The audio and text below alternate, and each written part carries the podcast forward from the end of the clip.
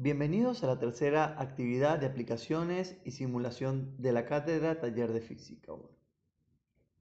En esta actividad trabajaremos sobre conceptos introductorios de calorimetría.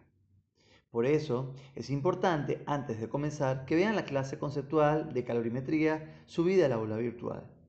Le dejamos colocado el link de la misma. Tengan siempre presente que cualquier duda, por más mínima que sea, se tiene disponible el foro de consulta dedicado para esta actividad. Bien, una vez que hayan visto dicha conceptual, pueden dar comienzo a la actividad.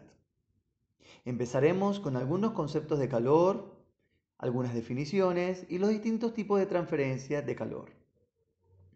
Con un simulador virtual trabajaremos con el calor sensible y el calor latente, transitando los distintos estados de la materia, sólido, líquido y gaseoso, logrando entender el fenómeno físico de dicha experiencia.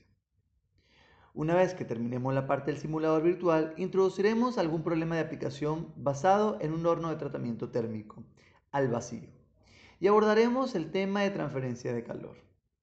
A partir de este punto es importante que identifiquen que de acuerdo al tipo de transferencia de calor varían los métodos matemáticos que representan dichos fenómenos.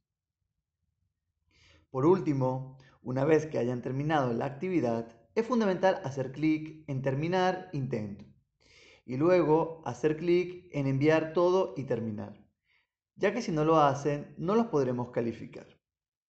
Es muy importante no olvidar ver de antemano la clase conceptual correspondiente y las dudas canalizarla en el foro de la actividad.